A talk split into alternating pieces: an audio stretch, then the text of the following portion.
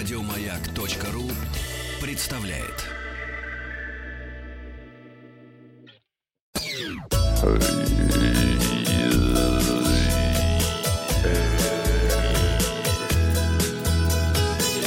Заразно. Роза ветров. Здравствуйте, у микрофона Павел Картаев. Вы слушаете обзор новостей в сфере туризма. Новости короткой строкой.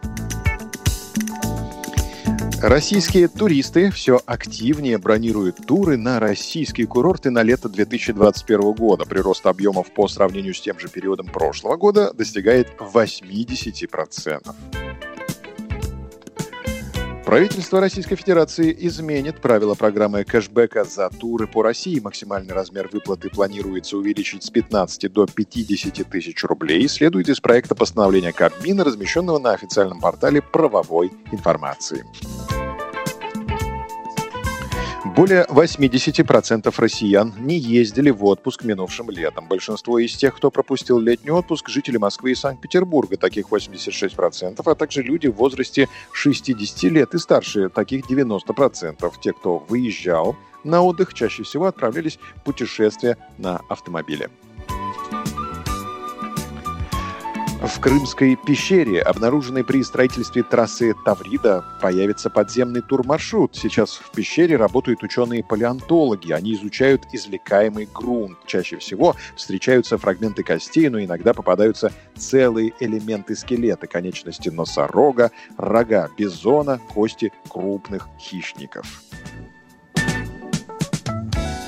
Главной страной хитом среди туристов в грядущем зимнем сезоне на фоне пандемии коронавируса станут Объединенные Арабские Эмираты. Таким прогнозом поделились участники рынка, сообщается на портале Ассоциации туроператоров России.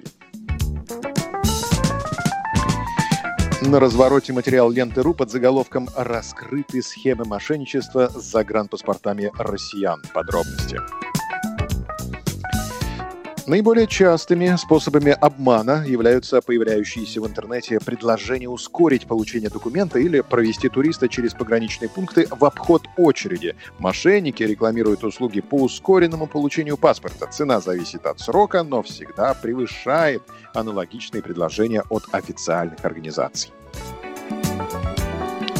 Отмечается, что легче и дешевле будет получить документ официально, заполнив заявку на портале госуслуг. При оплате онлайн можно получить скидку 30% на госпошлину. Документ нового образца обойдется россиянам в 3,5 тысячи, а старого – 1400 рублей. Время ожидания составит от трех дней до месяца.